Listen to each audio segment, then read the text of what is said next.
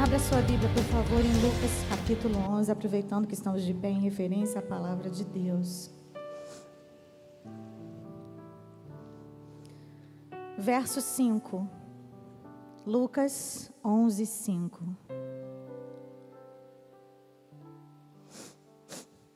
Eu não podia deixar de vir com a minha Bíblia com essa capa, que eu ganhei da Fernanda. Discreta, por isso eu vim com ela, para não chamar atenção. Combinando com a minha calça. Combina, mas você me daria essa calça, tenho certeza. Posso ler somente o verso 5? Então lhe disse: Suponham que um de vocês tenha um amigo e que recorra a ele à meia-noite e diga: Amigo, empreste-me três pães e os seis também, porque um amigo meu chegou de viagem e eu não tenho nada para lhe oferecer. Feche seus olhos, Paizinho. Contamos contigo mais uma vez, porque de nada vale o nosso talento, a nossa beleza, de nada vale a nossa preparação de nada valem os esboços se o teu espírito não vier nos encher. De nada valeria todas essas mulheres terem saído das suas casas, das suas cidades, vindo em caravanas, enfrentado fila, se sacrificado, se não fosse pela tua presença. Deus, vem com a tua presença. Tudo que nós queremos é a tua presença. Nós queremos a riqueza que vem do teu trono. Todas as nossas fontes estão em ti, Senhor. Faça a tua obra, esse é o teu lugar, é o teu momento. Seja bem-vindo, seja glorificado, em nome de Jesus. Pode se assentar. Há mais ou menos 23 anos atrás, eu estava cantando em Curitiba com altos louvores. Alguém lembra do altos louvores? Alguém é desse tempo? Ai, graças a Deus. Ai, Jesus. E eu estava lá, já recolhida para dormir com a minha irmã, que deve estar tá chegando por aí. De repente eu ouço toque, toque, toque na porta do meu quarto. Eu estava num momento muito difícil da minha vida, de crise de identidade emocional, sentimental, espiritual. Eu posso dizer que eu tinha desistido de mim. Eu não acreditava mais no que Deus tinha para mim. Eu achava que Deus podia ter muitos planos para todos, mas comigo Ele tinha tirado férias de cumprir aquilo que havia prometido. E eu estava um pouco desiludida triste, angustiada, rebelde. E a, Fernanda apareceu nesse cenário. Eu já tinha conhecido antes, em um estúdio, a gente tinha colocado voz, vocal para um, um jingle.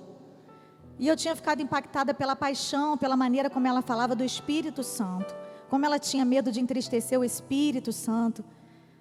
E aí, não, não era o primeiro contato, eu já tinha tido esse contato com ela antes, e de repente, perto da meia-noite, ela bate na porta do meu quarto. As coisas acontecem comigo assim, perto da meia-noite mesmo. E quando ela bateu toque-toque, a Lislane abriu a porta e falou: É Fernanda. Aí ela entrou e disse: Olha, vocês vão achar que eu sou maluca, mas é que Deus mandou eu ser amiga de vocês. Será que vocês vão achar que eu sou maluca? E eu cá dentro de mim falei um pouquinho, mas eu não falei isso, entendeu? Eu só pensei. Mas como é que você recusa, né? Uma oferta como essa de uma pessoa tão linda por dentro e por fora, que já tinha me impactado com o seu comportamento, com a sua maneira de ser, de agir, com o seu testemunho pessoal de vida. Eu falei, ok, se Deus está mandando, vamos obedecer. E a partir dali, nasceu uma linda amizade. Eu acho que ela é muito agradecida a mim. Eu quero dizer que ela me agradece hoje aqui diante de vocês, porque eu apresentei para ela o pastor Emerson. Então, Ela quer me agradecer em nome de Jesus, não quer, Fernando? De nada.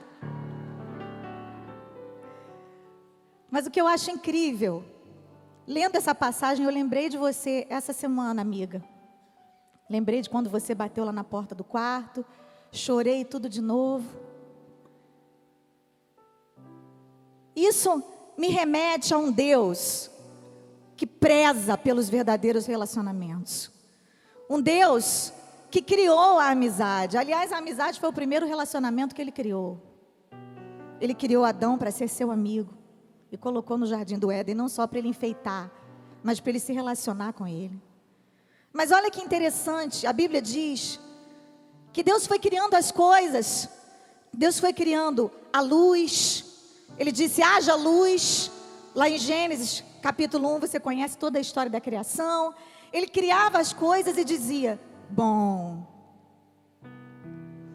Aí Deus disse: que a água que está debaixo do céu se ajunte num só lugar, a fim de que apareça a terra seca. Aí apareceram os mares, e Deus viu e disse: Bom. Sabe quando a gente faz aquela comida? A gente não, a Fernanda. Faz aquela lagosta deliciosa, tira de dentro do forno e diz: Bom, Gostei, lindo. Acaba em 10 minutos, mas ela teve aquele tempinho para apreciar, né? Eu não sou boa de cozinha, mas ela é. É, eu faço um macarrão só. E os dias iam passando, e Deus caprichando em tudo, elogiando, curtindo a obra das mãos dele. Fez os animais de acordo com a sua espécie, os animais domésticos, os selvagens, os que se arrastam pelo chão, e Deus viu que tudo o que ele havia feito era bom, mas de repente, ele disse: Agora vamos fazer os seres humanos, que serão como nós, que se parecerão conosco. Eles terão poder sobre os peixes, sobre as aves, sobre os animais domésticos, selvagens, sobre os animais que se arrastam pelo chão. E diz o verso 31: Deus viu que a, o que ele havia feito era muito bom. Repita comigo, muito bom. Eu sou tudo de bom que Deus criou. Amém? Você consegue se enxergar dessa forma? Nós ocupamos um lugar privilegiado no coração de Deus. Nós somos as meninas dos olhos de Deus.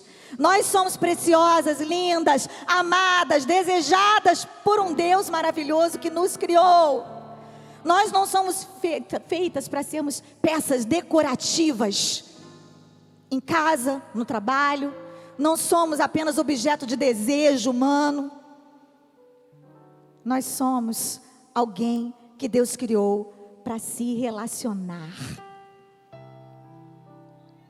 E quando eu li essa passagem aqui, Jesus Cristo contando uma parábola. Ele havia acabado de ensinar os seus discípulos a orarem. Oração, meio de se relacionar com Deus.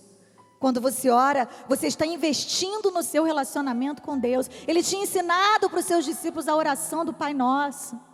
Não para que se transformasse numa reza, não para que a gente ficasse repetindo aquela oração como um mantra, não, mas apenas para que a gente soubesse o caminho da adoração, da entrega, da rendição. Para que a gente aprendesse a pedir perdão, para que a gente aprendesse a perdoar os que nos ofendem. E depois que Jesus ensina esse caminho, ele diz: uma parábola, uma figura de linguagem. Suponham que um de vocês tenha um amigo, e esse amigo bata na porta e diga: me empresta aí três pães. Só que tem um detalhe: é meia-noite, todo mundo já está deitado para dormir. E, em primeiro lugar, eu vejo que esse homem dessa parábola só pôde bater na porta do amigo. Sabe por quê? Em primeiro lugar, porque ele era um amigo. Você é amiga de alguém, querido? Você tem alguma amiga? Porque tem gente que tem muitos amigos, mas não é amigo de ninguém, sabia? Não é aqui que acontece isso, só lá em Curitiba. Tem ninguém de Curitiba aqui não, né? Desculpa, então lá no Japão. A Fernanda tem fé, gente. Ela tem.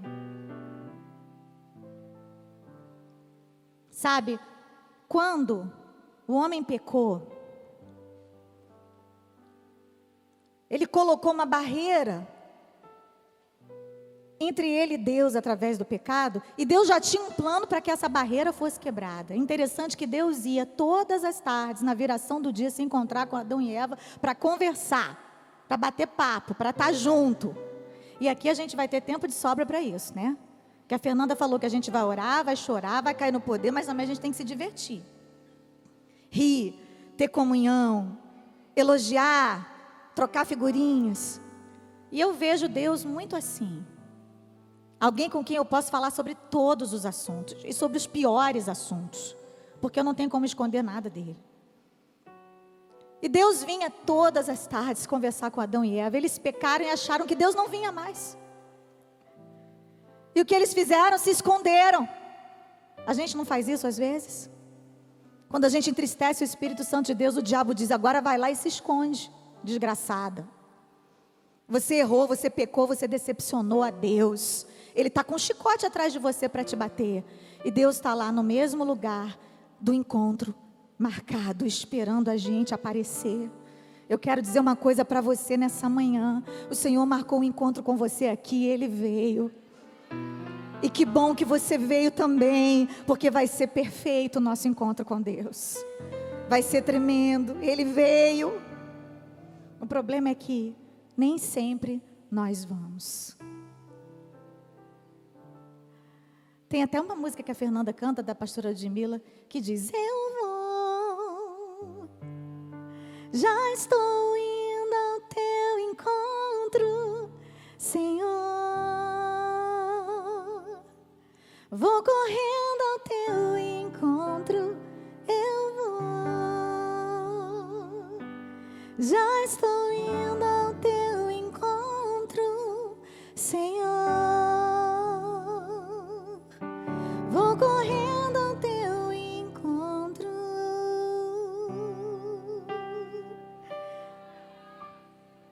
E depois Deus continuou comparecendo. Ele se encontrou com Enoque, com Abraão, com Isaac, Jacó, José, Moisés, Josué, Ruth, Neemias, Esther, Jeremias, Davi, Sansão. Ele se encontrou com Maria e disse: Salve a agraciada. Bendita és tu entre as mulheres, você vai gerar o Messias, o Filho de Deus. Toda vez que Deus vem ao nosso encontro, alguma coisa acontece, um rebuliço, um terremoto. Ele revira tudo. Nós vemos Jesus, o Filho de Deus, se relacionando com seus discípulos, andando com eles, chorando, orando, abrindo o coração, contando os seus segredos, sendo homem, sendo gente nós não deixamos de ser gente apenas porque somos crentes. Ele se relacionou até com os abomináveis, com os traidores. Gente, ele foi identificado por Judas com um beijo. Beijo é coisa de gente íntima, beijo é coisa de amigo. Ele valorizou tanto os relacionamentos que ele resumiu toda a lei e os profetas em amar a Deus e amar ao próximo.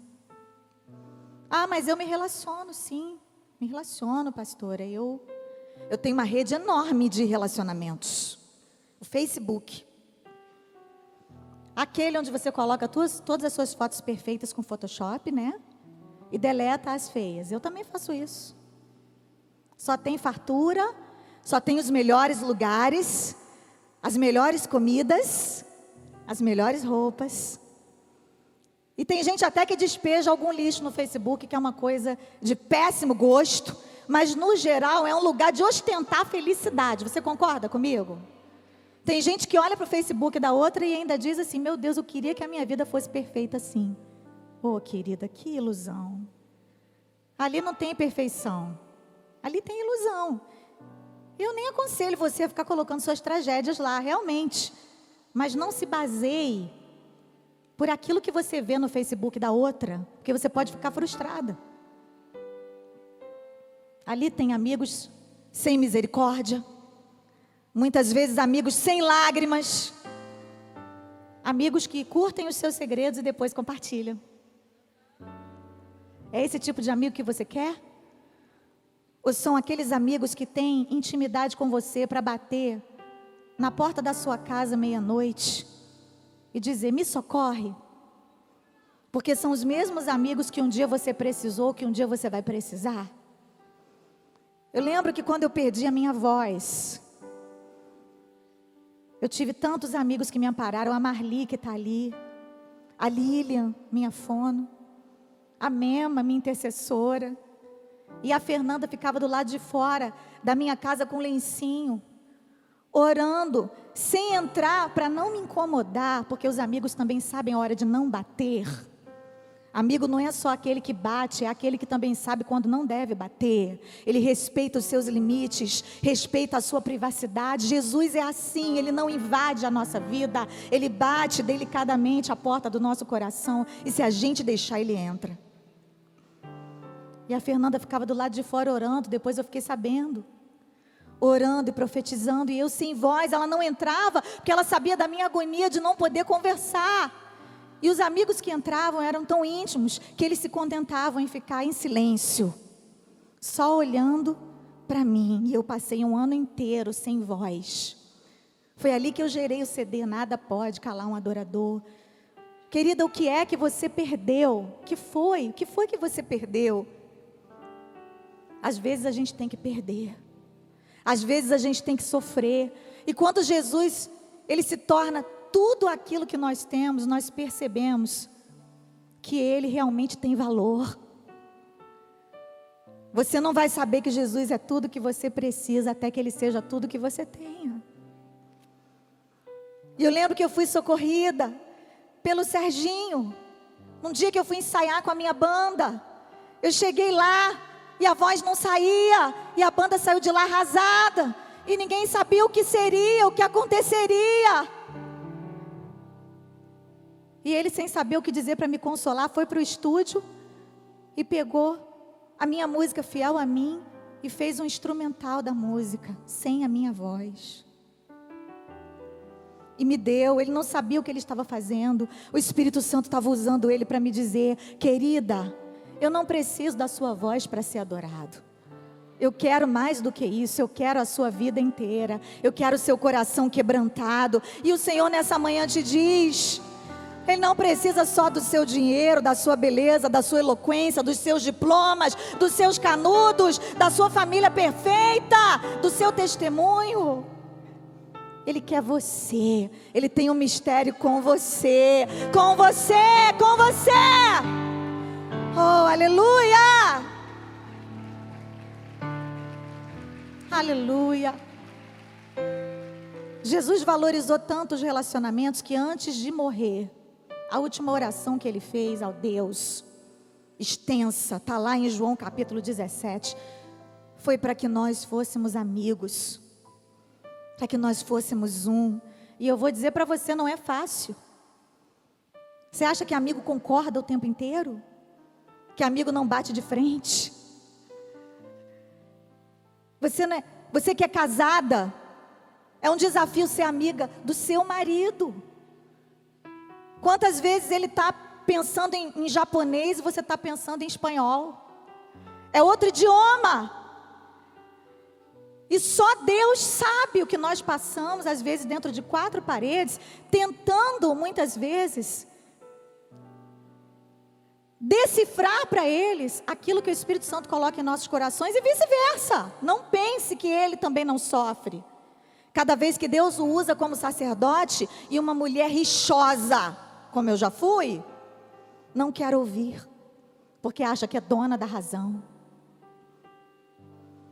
E Jesus, antes de subir aos céus, sabendo de tudo isso, ele diz: Pai, que eles, que elas, sejam um como nós somos um. Eu estou indo para perto de ti. Eles vão continuar no mundo, mas eu não estou mais no mundo. Pai Santo, pelo poder do teu nome, o nome que me deste, guarda-os para que sejam um, assim como tu e eu somos um. Será que você pode olhar para quem está do seu lado, dar a mão para essa mulher vitoriosa e dizer para ela, essa mulher de ouro: Eu quero ser uma com você, querida. Eu quero cumprir o desejo do coração de Jesus. Meu Deus, Ele fez tudo por nós, Ele deu tudo por nós, Ele apostou tudo em nós. Como é que nós podemos nos negar a atender um pedido de Jesus Cristo? Que eles sejam amigos. Você não tem que ser íntima de todas, você não tem que contar os seus segredos para todas. Jesus tinha uma multidão que o seguia, dessa multidão havia 70 discípulos, dos 70 ele escolheu 12, dos 12 tinha Pedro, Tiago e João. De Pedro, Tiago e João, ele pegou Pedro, que ele recostava a cabeça no peito. E foi, Pedro não, João. E foi para João que ele revelou o Apocalipse. Porque os nossos maiores segredos são para os nossos amigos mais chegados. Olha o que, que diz o Salmo 25: O Senhor Deus é amigo daqueles que o temem e lhes ensina as condições da aliança que fez com eles. Você é uma mulher temente a Deus? Então você é amiga de Deus e pode compartilhar dos segredos dele. Nesses dias o Senhor tem muitos segredos a derramar sobre a sua vida, porque os segredos de Deus são para os seus amigos íntimos. Procuram-se amigos, procuram-se pessoas que queiram conviver, pessoas tolerantes, pessoas que gostem de ouvir não apenas falar de si mesmas. Procuram-se pessoas que olhem nos olhos com serenidade e firmeza, que digam a verdade, mesmo que a verdade não seja agradável, e que ouçam a verdade também, que estejam dispostas, porque isso é humildade. Pessoas que peçam perdão, pessoas que digam eu te perdoo. Aleluia, como Deus quer nos avivar a esse ponto. Como Deus quer nos encher do seu poder a esse ponto. Sabe por que a amizade é tão importante? Porque os amigos curam. Às vezes os amigos se ferem, mas são feridas curáveis. Provérbios 27, 17 diz que como ferro, com ferro se aguça, assim o homem afia o rosto do seu amigo. Aquele que não valoriza um amigo no plano natural, não sabe o que é ser amigo de um Deus sobrenatural. Porque aquele que diz que ama ao seu irmão, a quem vê e não ama, não coloca em prática esse amor, porque tem gente que diz eu amo, mas não ama nada, porque amor não é só palavra, amor não é um sentimento, amor é uma atitude. Sabe o que é amor? É uma decisão, é fé em ação. É o que o samaritano fez por aquele homem caído à beira do caminho de Jericó a Jerusalém. Vocês lembram? Quando um, um mestre da lei, querendo tentar Jesus, perguntou para ele: Quem é o próximo? Jesus falou: Próximo, vou contar uma historinha para vocês. Jesus gostava, né? A sabedoria dele tão grande que para poder a gente alcançar, ele tinha que vir com historinhas para a gente poder entender o universo sobrenatural e tremendo no qual ele vive, e do qual ele veio e, do, e ao qual ele pertence. E ele disse: Tinha um homem caído na beira da estrada, no caminho de Jericó a Jerusalém. Jericó, cidade das palmeiras, mas uma cidade amaldiçoada. Porque Josué amaldiçoou aquela cidade quando disse: Quem edificar as suas portas de novo vai perder o seu filho. E isso aconteceu. Mas Jericó era a cidade de veraneio dos reis. Para os judeus, um lugar amaldiçoado. E Jesus contou a história que um homem saiu de Jericó para ir para Jerusalém, o lugar da bênção, o lugar onde tinha o templo, o lugar onde tinha os sacerdotes, o lugar onde tinha os levitas, o lugar onde estava o povo de Deus.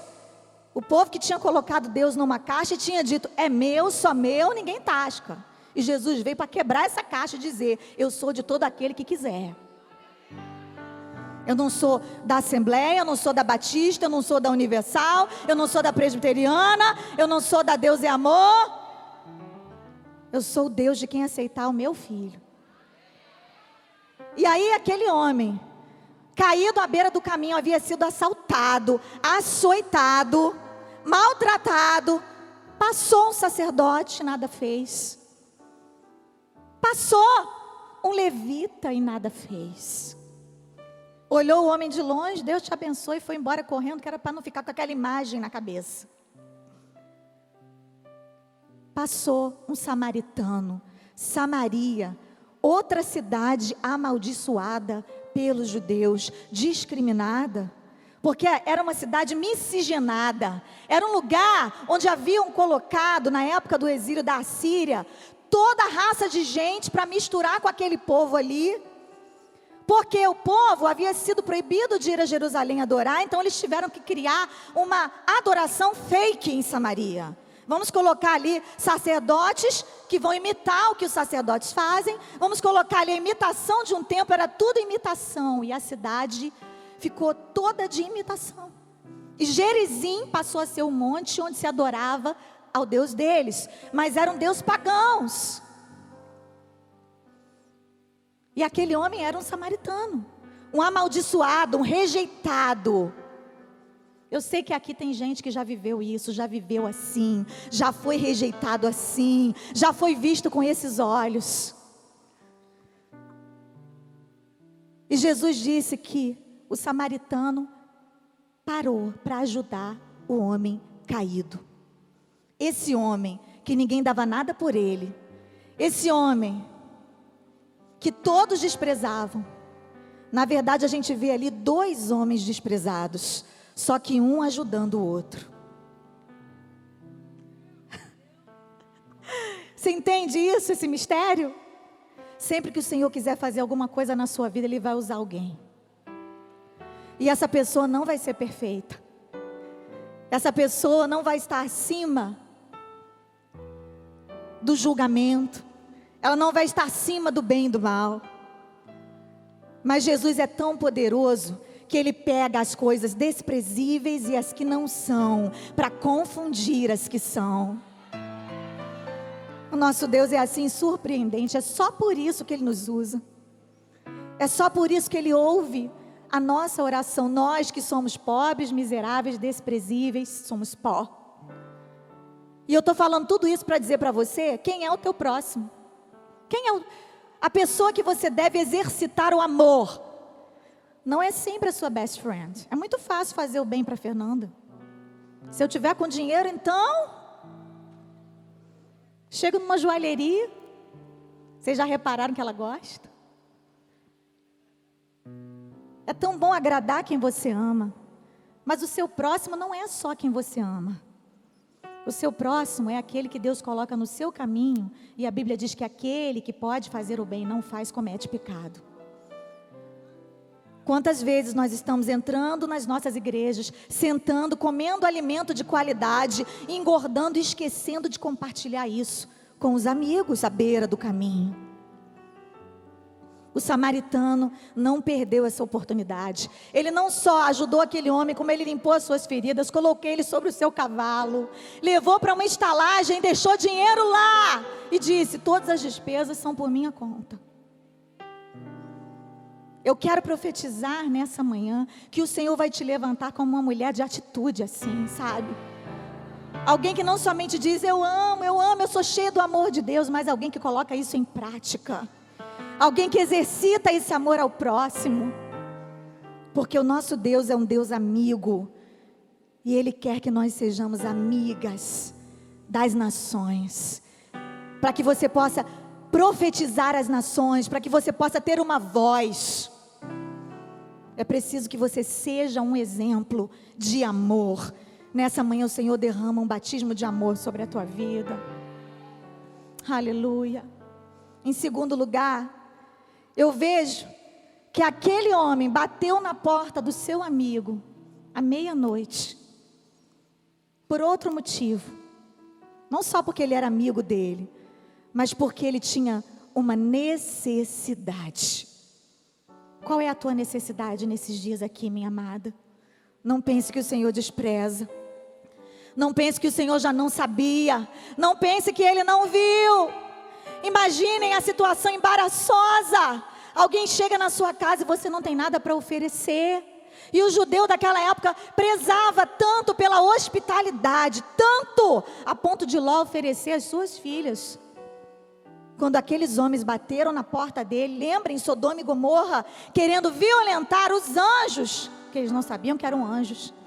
Eles acharam que eram hóspedes, e tamanha era a transgressão, o pecado daquela cidade, daquelas duas cidades. Os homens bateram na porta e queriam violentar sexualmente os hóspedes de Ló, e ele ofereceu suas filhas virgens. Sabe por quê? Porque a hospitalidade era levada a sério no meio do povo judeu. E essa cultura se estendeu até os tempos de Cristo. E quando esse homem recebeu um amigo e não tinha nada para oferecer, ele ficou triste. Mas ele lembrou: eu tenho um amigo a quem recorrer.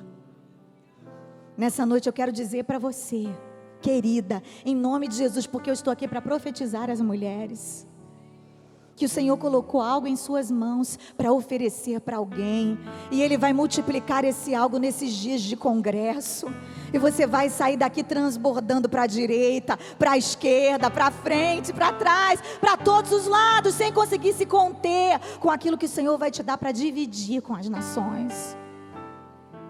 Aquele homem realmente precisava de ajuda, mas sabe de uma coisa, queridas? Nem sempre o que eu preciso é o que eu quero, e nem sempre o que eu quero combina com o que eu preciso. Salmo 23: O Senhor é o meu pastor e nada. A gente adora dizer isso, né? Nada me faltará. Nada o quê? Nada que eu preciso. É claro que às vezes Deus nos faz alguns mimos e nos dá além. Só que nada me faltará não significa que eu terei tudo o que eu desejar, mas sim que eu terei tudo o que eu precisar. Deus sabe que às vezes a gente precisa até de um carinho a mais, então Ele dá. Mas o compromisso de Deus conosco é de glorificar o Seu nome em nossas vidas, nos dando tudo aquilo que nós precisamos. Lembra de Mateus, capítulo 26? Não andeis ansiosos quanto à vossa vida, pelo que haveis de comer ou pelo que haveis de beber, nem quanto ao vosso corpo, pelo que haveis de vestir. Não é a vida mais do que o mantimento e o corpo mais do que a vestimenta? Olhai para as aves dos céus, não semeiam, nem cegam, nem ajuntam em celeiros, e vosso Pai Celestial as alimenta. Não tendes vós muito mais valor do que elas? E qual de vós, com todos os vossos esforços, pode acrescentar um côvado à sua estatura? Olhai para os lírios do campo, não trabalham nem fiam, e nenhum deles, em toda a sua glória, Salomão não se vestiu como qualquer um deles, em toda a sua glória, diz a palavra de Deus. Nem nós conseguimos nos vestir, por mais que tentemos, como os lírios do campo que Deus veste. E mais adiante diz assim: olha Buscai primeiro o reino de Deus e a sua justiça, e todas essas coisas vos serão acrescentadas. Quais são essas coisas? O que é que você precisa? Qual é o milagre que tem balançado, sacudido o seu coração, que tem muitas vezes tirado as tuas noites de sono? Eu quero dizer para você: não esteja ansiosa, entregue a sua ansiedade a Deus, no altar de Deus. Ele é o seu amigo, ele está aqui para te dizer: eu me relaciono com você, eu sou seu amigo íntimo, eu me interesso pelas suas coisas. Tem gente arrombando portas, tem gente querendo coisas que Deus não deu, tem gente querendo ocupar posições que Deus não determinou que ocupassem. E ainda colocam a culpa em Deus, dizendo: Deus mandou, Deus falou, Deus disse. Cuidado quando você disser que Deus disse. Deus tem compromisso com a palavra dele, ele vela pela sua palavra para cumprir. E nós temos que ser sensíveis. Não force relacionamentos que Deus não aprovou. Não diga assim, diz o Senhor, quando não é Deus coisa nenhuma. Porque a direção de Deus faz toda a diferença. O problema é que às vezes a gente quer tanto alguma coisa que a gente diz que foi Deus. Sabe por quê? Jeremias 17, 9. Enganoso é o coração mais do que todas as coisas, e perverso. Quem o conhecerá? Enganoso e perverso, porque ele te engana, e depois ele te maltrata, com aquela mentira, com aquele engano no qual você acreditou e você fez dele uma verdade para si mesma. Cuidado com as verdades que você absorve, que não vêm do Senhor. Porque aquilo que Deus fala, Ele cumpre. Aquilo que Deus diz, Ele faz. As promessas que Ele nos fez no quarto rosa, Ele cumpriu. E ainda tem muitas outras a serem cumpridas. Esse momento que estamos vivendo aqui é o cumprimento de uma grande promessa do eterno Deus. Não confie, diga para quem está do seu lado, não confie no seu coração, querida.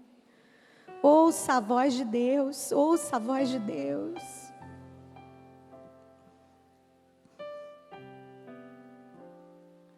Eu sou casada há 19 anos.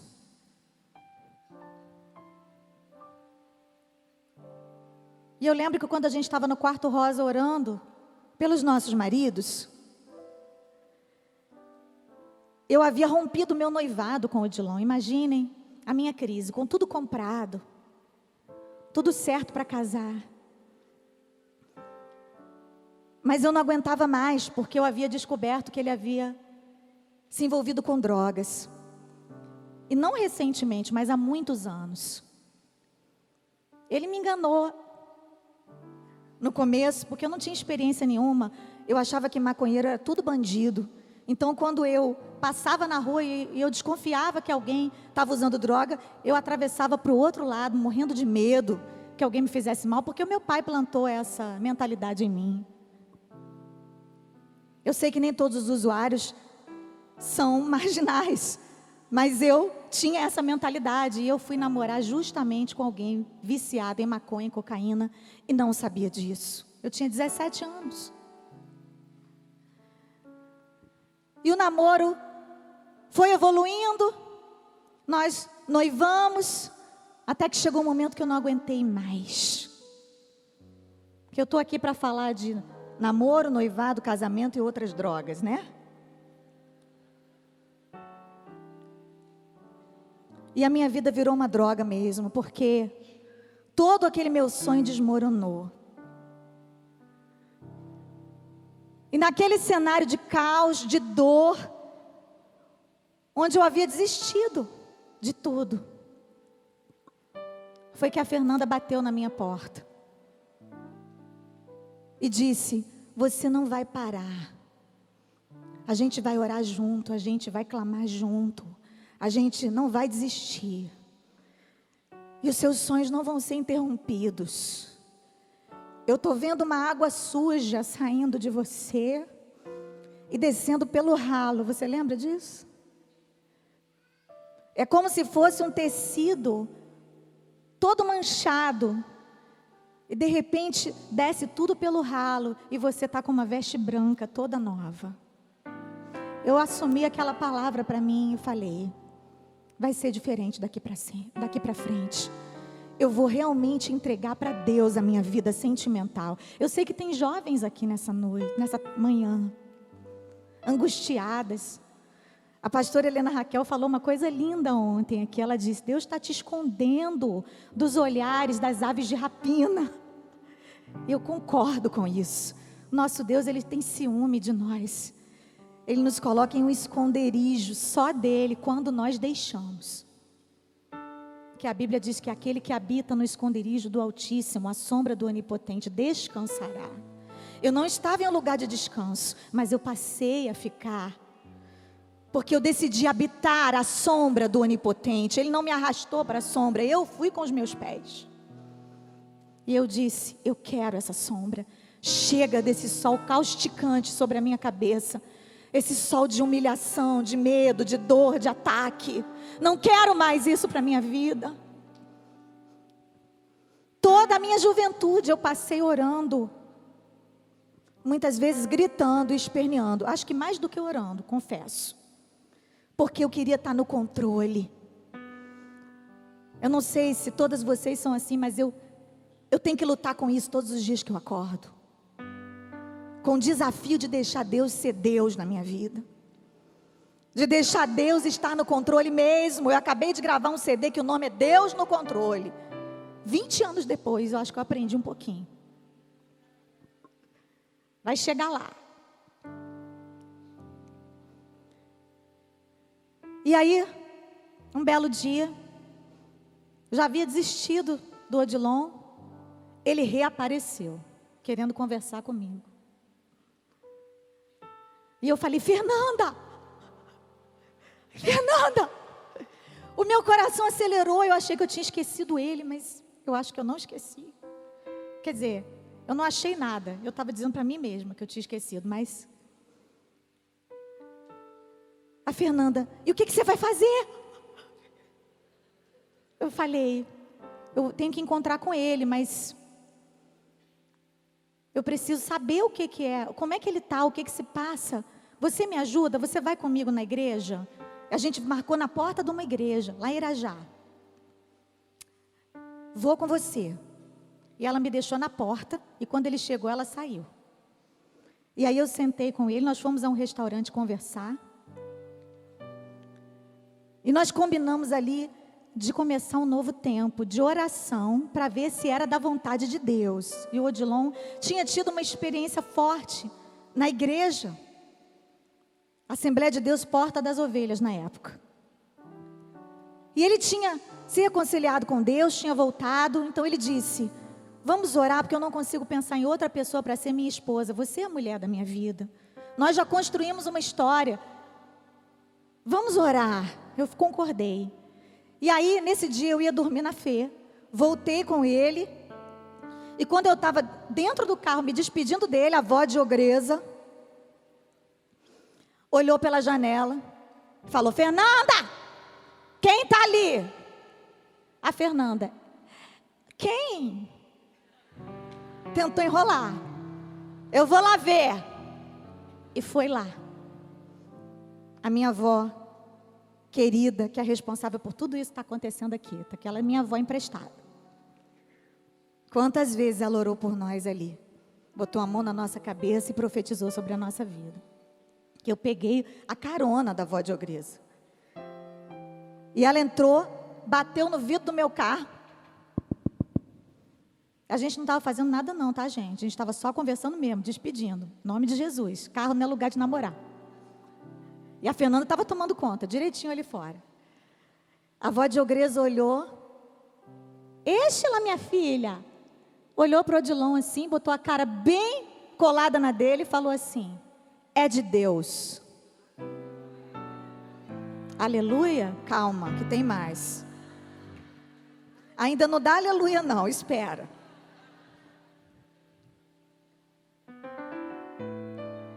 Ali foi a primeira confirmação que eu tive. E eu falei assim: eu preciso de outra confirmação. Eu preciso que os meus pais, Fernanda, aprovem. Eu preciso que meu pai não se oponha, porque ele viu tudo que eu passei. E eu acho que essa altura do campeonato, ele não quer ver o Odilon nem pintado de ouro. Nem que ele venha com dote. Ele não vai querer. Mas eu vou colocar isso diante do Senhor. E se for de Deus, o meu pai não vai apresentar nenhum obstáculo. Contei para minha mãe, porque sempre a gente conta primeiro para a mãe. E cheguei para o meu pai e falei: Pai, eu quero conversar com você. Meu pai fugiu de mim por um tempo, que ele já sabia o que era, eu desconfiava, até que ele: Pode falar, minha filha. Eu disse: Eu quero reatar o noivado com o Odilon e a gente quer casar esse ano. Aí ele olhou para mim e falou: É isso que você deseja, minha filha?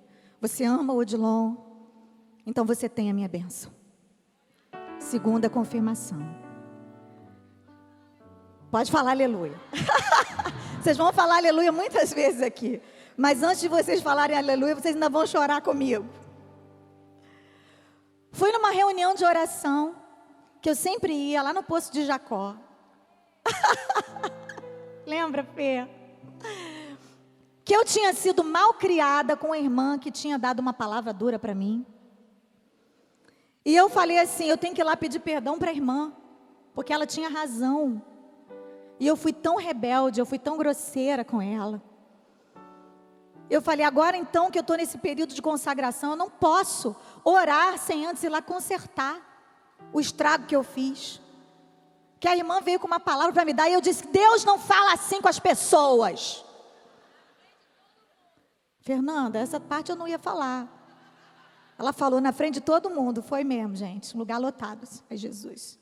Eu já pedi perdão, o Senhor me perdoou. Cearense arretada, né, Ana? Aí eu fui lá, na irmã, sentei lá, e quando chegou, numa oportunidade que eu tive, eu falei, irmã Antônia, irmã Felicidade, quero pedir perdão. Por aquele dia que eu vim aqui, eu agi daquela forma, me perdoe, eu fui rebelde mesmo. Eu só vim aqui para isso. Oh, querida, você já está perdoada, o Senhor já me disse que você vinha. Fique tranquila. Senhor te abençoe, Senhor é contigo.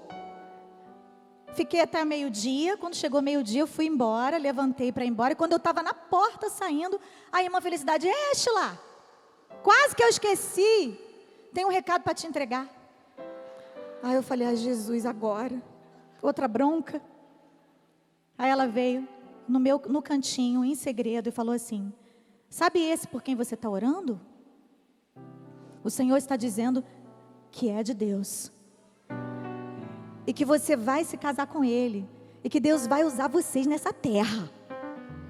E que vocês vão atravessar fronteiras, levando a palavra do Senhor. Deus tem um chamado na vida dele. Ele é bonitão, né? Deus está me revelando. Muitas estão querendo. Eu lembro exatamente das palavras que ela disse. Mas ele é seu, o Senhor guardou ele para você. Eu saí dali tão feliz, irmãs, voando nas nuvens. Ai, agora serão só flores. Só vitória, só vitória. Só vitória. Só que não foi só vitória. Foi começo de um deserto, porque sempre que Deus nos faz uma promessa, tem um deserto antes. Se Deus te fez uma promessa, começa a pedir para Ele te dar casca, para você suportar o deserto. Porque antes de entregar a promessa na sua mão, Ele tem que te preparar para aquilo que Ele vai te dar. Não é de qualquer jeito. E o mais importante não é a vitória que Deus nos dá, não é a bênção que Deus nos dá, mas é quem nós nos tornamos na hora em que nós tocamos naquilo que Deus tem para nós. E aí, eu encarei, ficamos noivos de novo. Deus foi abrindo as portas de maneira assustadora. Nós não tínhamos nada. Eu era duranga kid, ele era duro e meio.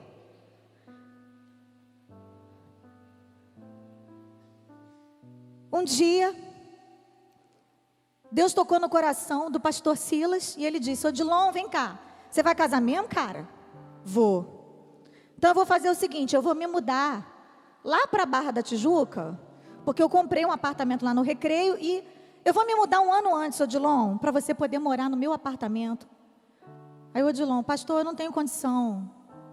Como é que vai ser isso? Não, você vai morar lá sem pagar nada, com tudo pago e que toda, todos os móveis. Eu estou deixando um condomínio três meses pago para você e para sua esposa. Quer mais confirmação do que essa, queridas? Pode dar glória. e eu me casei com o Odilon, só que 15 dias antes do casamento ele teve uma recaída. Já estava tudo preparado e agora não tinha mais como eu fugir. E ele teve a pior recaída da vida dele nas drogas. Mas o Senhor tinha me dado uma palavra. E ouça bem o que eu estou dizendo, você jovem. Deus não está dizendo para você se casar com o primeiro viciado que aparecer no seu caminho. Se esse homem com quem você está namorando é viciado, é alguém que está desviado dos caminhos do Senhor, é um alcoólatra, é um homem violento. Eu não estou dizendo que você dê prosseguimento a esse relacionamento. Preste atenção. Deus trata com cada pessoa de forma individual.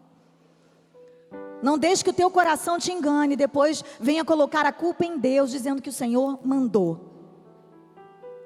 Eu encarei porque eu tinha certeza que era Deus. Você tem certeza que é Deus o que você está vivendo?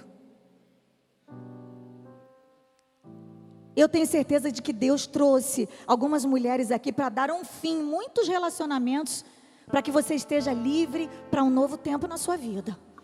Pode ser que você esteja embaraçada num relacionamento que o Senhor não aprovou. E você diga que é de Deus, porque o seu coração é enganoso e perverso. Mas nessa noite o Senhor vai tirar as escamas nesse dia, as escamas dos teus olhos, e vai te curar dessa doença emocional, como Ele fez comigo. O Senhor é o teu Deus. E eu me casei, queridas. E foi lindo, foi um sonho. Tudo bem que no dia do casamento eu entrei pela igreja e eu fiquei com medo do Odilon não estar lá. Porque eu passava, durante o meu período de noivado e namoro, muitas e muitas vezes eu tive que lidar com os sumiços do Odilon. E quem tem algum parente aqui envolvido com drogas sabe que a pessoa às vezes se enfia no morro e fica lá três dias. E eu não sabia onde era. Eu não tinha eu ficava numa aflição, não sabia se o Odilon ia chegar vivo ou morto. E até que um dia,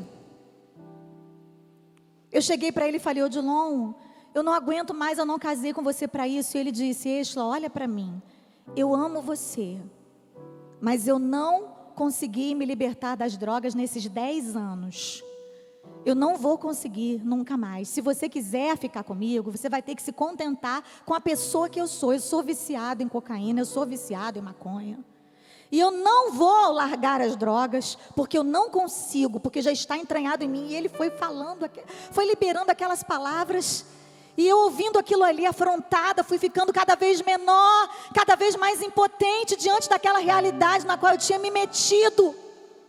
E eu pensei, Deus, o que, que eu vim fazer aqui? O Senhor me prometeu que esse homem ia ser usado por ti. Será que era tudo mentira dos profetas? Será que a tua palavra mentiu? Senhor, o que é que está acontecendo? Que furacão é esse? Eu não estou entendendo mais de nada. Eu olhei para ele, naquela hora o Espírito Santo me revestiu de graça e eu disse: Eu não aceito essa declaração. Eu vou encarar e eu vou vencer. Você é meu marido e eu não vou abrir mão de você. Só que até chegar esse momento, queridas, de maturidade, foram muitos gritos e muitas brigas muitas confusões, foi um ano inteiro de gritaria. A ponto de uma vez a Fernanda e o Emerson chegarem lá em casa, no apartamento onde eu morava na Penha. E o porteiro, que era meio zuretinha, ele deixava todo mundo subir sem ser anunciado. Ele não avisava para as pessoas, para a gente que as pessoas estavam subindo. E a Fernanda e o Emerson subiram porque eles eram de casa, tipo assim, né? Só que quando ela ia bater na minha porta, dessa vez a experiência não foi legal. Porque eu estava aos berros com o Odilon. E quando ela ia bater, ela falou: Emerson, meia volta, vou ver. E foram embora. Eu só fiquei sabendo disso algum tempo depois. Porque amigo sabe quando é hora de não bater. Não é verdade? Nós não falamos isso aqui hoje? A minha vizinha, porta com porta, mandou uma carta para o meu sogro. E eu estou abrindo as gavetas do meu coração aqui para vocês, sem nenhum pudor, por, por amor a Deus. Eu não tenho problema em revelar para vocês os meus segredos, porque vocês são minhas amigas, minhas irmãs em Cristo. E eu sei que esse DVD depois vai para as nações, não tem problema. Desde que seja para curar, para libertar e para salvar. E para edificar vidas. Como disse a Fernanda ontem aqui, eu não vou guardar nada. E de repente, a mulher manda uma carta para o meu sogro, que era o meu pastor, gente, na época. Pai do meu marido. Pastor da igreja há 40 anos. Uma figura de autoridade. Pastor José Santos. Um homem que eu amava. O Senhor já o recolheu. E ele chama a gente para conversar. E quando eu chego lá, ele está com a carta aberta. Odilon e Estilo, o que que é isso? A vizinha escreveu para ele assim: Pastor José Santos, eles vão se matar. E detalhou as nossas brigas, os gritos. Odilon nunca encostou o dedo em mim. Mas eram ataques verbais, eram agressões com palavras. tanto da parte dele quanto da minha, porque eu não era moleza, não. Aham. Uhum. Eu saí dali tão envergonhada. E o pastor falou: Odilon, você já me viu gritar com a sua mãe? E o Odilon: Não, pai. E você, Esla? Seu pai já gritou com a sua mãe? Muitas vezes. Lá em casa todo mundo grita. Mas não é por mal, é que assim, família de nordestino, todo mundo fala alto, entendeu? Meu pai fala alto, minha mãe fala alto, eu, meus irmãos, todo mundo fala alto, é normal. A gente grita e o Odilon ficava, tudo que eu falava, ele levava como ofensa. Ele achava que eu estava querendo mandar nele. Olha só, vê se pode. Às vezes não era. Às vezes eu só queria mesmo colocar o Espírito Santo no coração dele, a força. Mas não entrava. Sabe por que, que não entrava? Porque Deus, para fazer uma obra no meu marido, ele tinha que fazer primeiro em mim. E eu descobri que tinha que começar por mim. Eu descobri que eu era a coluna da minha casa, que Deus tinha me dado autoridade para edificar o meu lar. E que essa autoridade ninguém podia tirar de mim, o diabo não podia tirar de mim. E quando eu descobri isso, quando essa ficha caiu, eu descobri que eu tinha que me posicionar. Que eu tinha que parar de ser a coitada daquela relação. Que eu tinha que parar de ser a vítima Aquela para quem as pessoas olhavam e diziam: coitada dessa jovem, jogando a vida dela pelo ralo. Por que não separa logo desse rapaz enquanto há tempo? E vai viver sua vida. E eu resolvi fazer da minha casa um lugar de adoração a Deus. Eu resolvi fazer da minha casa o trono do Senhor. Eu não tinha empregada, eu saía limpando a casa e ungindo a minha casa inteira eu resolvi me envolver com a obra de Deus profundamente. Eu entrei no coral das irmãs, no coral Renascer. Eu entrei até no coral dos jovens, que eu era muito jovem naquela época, ainda sou, mas eu era mais. E tudo que o pastor pediu, eu estava lá. Tem mutirão para limpar a igreja. Eu era a primeira da fila. O templo novo que inaugurou, eu estava lá, limpando adorando ao Senhor. Dilon não ia para a igreja mais a essa altura, eu ia sozinha.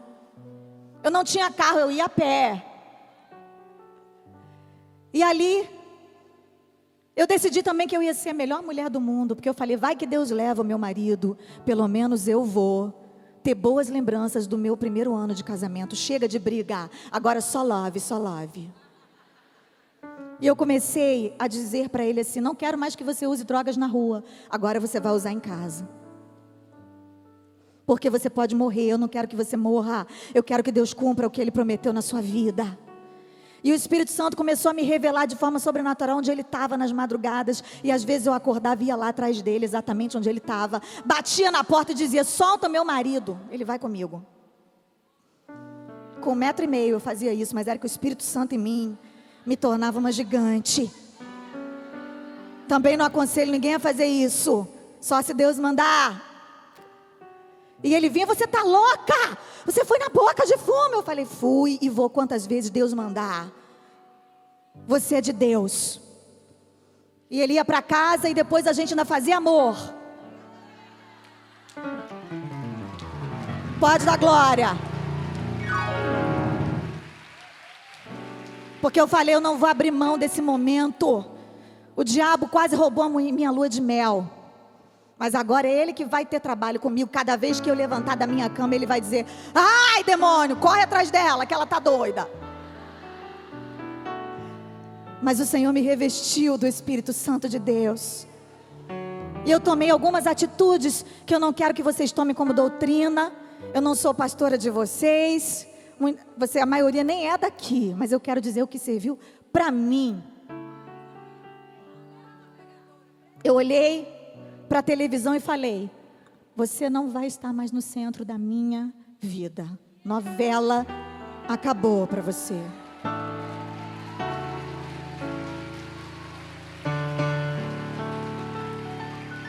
Eu assistia das três, das seis, das sete, das nove, porque afinal de contas era só quando eu não tinha nada para fazer. E eu, vendo aquela vida perfeita, aqueles amores perfeitos, aquilo tudo perfeito, deprimida, consumindo as músicas que eles me propunham. Apesar de ser uma cantora, uma adoradora desde o ventre da minha mãe, escolhida para louvar o Senhor, as músicas que eu ouvia na hora da dor não eram de adoração. Eram músicas que me deprimiam, que me colocavam mais embaixo, no buraco, mais fundo, e eu queria morrer. Eu não estou dizendo que você não pode apreciar uma bela música. Você tem maturidade para escolher o que você pode ou não ouvir. Mas eu me alimentava de um lixo deprimente que acabava comigo. Cada vez mais me destruía. E eu falei: chega, nessa casa agora é só adoração. Joguei fora todos aqueles CDs que eu carregava desde a minha adolescência e falei: aqui dentro agora o Senhor será louvado. E comecei a gravar o meu primeiro disco pela MK, que foi o Tira-me do Vale, na época. Eu era da MK, hoje eu sou da Central Gospel. Mas há 15 anos atrás, não, quantos anos atrás? 18 anos atrás, é. Deixa para lá. Foi quando eu assinei o contrato com a MK, a gravadora maravilhosa que tanto me abençoou. A Cristina estava aqui ontem. Se tiver algum representante aqui da MK, eu quero agradecer. Porque eles me seguraram, me abraçaram também e eu fui para o estúdio. Botar a voz na minha música. Tira-me do vale. Não há mais resistência. Eu não quero ficar mais assim. Sempre nesse vale onde sombras se aproximam de mim e o meu grito ninguém quer ouvir. Tira-me do vale, quero ver tua mão. Tira-me do vale, quero libertação. Chega desse vale. Quero agora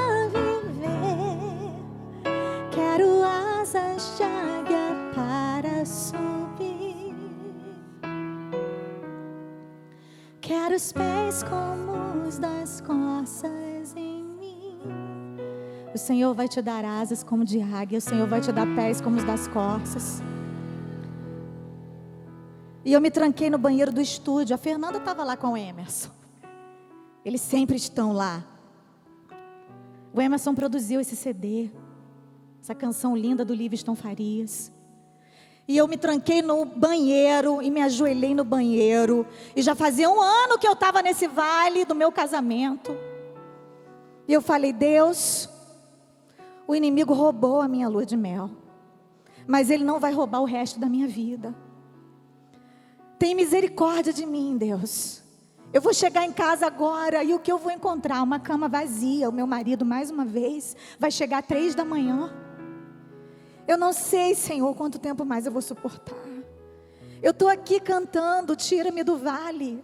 Eu preciso sair desse vale. Eu preciso de autoridade para ministrar para as pessoas. Que tu és um Deus que liberta mesmo. Senhor, tem misericórdia na minha vida. E o Senhor me ouviu ali. Porque quando eu cheguei em casa, três horas da manhã, o Odilon realmente chegou também. Só às três. Só que ele chegou de joelhos. Ele caiu de joelhos no pé da cama. Ele nem disse oi, ele só caiu de joelhos. Ele disse assim: Estela, bota a mão aqui na minha cabeça agora e faz uma oração de entrega. Eu, o quê? Como assim? Diz para Deus: que eu não quero mais viver assim, que eu não quero mais ficar assim como eu estou. Diz para Deus que se Ele não me transformar, Ele pode me levar. E foi a oração mais difícil que eu já fiz na minha vida. Porque ali eu tive que escolher mesmo entre o amor da minha vida e a alma de alguém que eu amava. Era a eternidade dele que estava em jogo, não era a minha felicidade. Foi a última prova pela qual eu passei. Eu entreguei o Odilon para Deus. Eu falei, Senhor, ele é teu, ele não é meu. Será que você não tem que entregar alguém para Deus hoje, querida?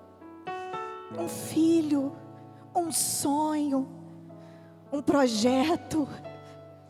Será que não existe algo que o Senhor está dizendo, me entrega? Que quando você me entregar, você vai ver o que eu vou fazer? E eu fiz essa oração. E quando ele levantou dali, nós ficamos uma semana numa crise de abstinência terrível, porque não foi fácil, eu tive que ali aprender a ser uma mulher sábia vezes dez. E eu tinha uma viagem marcada para o Macapá, e ele aceitou ir para o retiro espiritual da igreja. Ah, retiro, coisa boa que Deus faz em retiro. Um encontro. E eu fiquei em Macapá quatro dias, sem telefone celular, sem telefone no quarto do hotel. E ele incomunicável onde ele estava, totalmente entregue a Deus. Eu estava com a pastora Antonieta Rosa e com a Josiane visitando os doentes, orando pelos enfermos, buscando o reino de Deus em primeiro lugar. Porque afinal de contas eu havia entregue Odilon a Deus. Até que chegou o momento de voltar, o último dia. E naquele momento, o inimigo tentou me desafiar colocando dúvida e medo em meu coração. E eu pensei, eu estou aqui no céu todos esses dias, e agora o que, que vai ser, Deus? Eu vou voltar para casa, será que Odilon fugiu do retiro? Porque não é obrigado a ficar lá, só fica quem quer. E quando eu estava pensando nisso, veio uma irmãzinha rodopiando pelo meio da igreja. E eu falei assim: para que isso, Jesus? Precisa disso? Tem que falar tudo. Falei mesmo. Deus não precisa disso, gente, para falar. Que exagero. Vou no banheiro, hora do, intervalo. Vocês verem como é que Deus estava trabalhando na minha vida também, irmãs. Fui para dentro do banheiro e quando eu estou no banheiro eu escuto aquela irmã vindo falando em mistério lá pelo meio do corredor, do lado de fora entrou onde eu estava, ficou falando em mistério até eu sair de dentro da cabine. E quando eu saí, ela já estava lá, magrinha, de coque. Eu lembro dela, morena, com a mão estendida para mim, dizendo: Minha serva, porque você está preocupada com aquele que você deixou lá?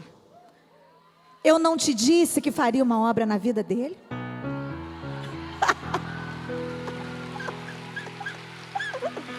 Fica de pé, querida. Fica de pé no seu lugar, glorificando o nome do Senhor. Quando eu voltei para o Rio de Janeiro, o meu marido estava transformado. Ele tinha sido renovado pelo poder de Deus. Estava pipocando no mistério pelos cantos da casa, adorando ao Senhor. O meu marido foi consagrado a diácono. Depois ele foi consagrado a pastor. E hoje ele dirige a igreja onde ele voltou para Jesus, que era a Assembleia de Deus Porta das Ovelhas e hoje é a Assembleia de Deus Largo do Bicão. Assembleia de Deus Vitória em Cristo, no Largo do Bicão, nós somos ovelhas do pastor Silas Malafaia. E o meu marido é o meu pastor. Você pode glorificar o Senhor por isso. Glorifique ao Senhor.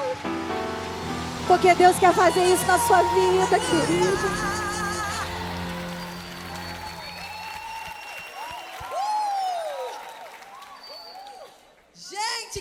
Linda, Jesus.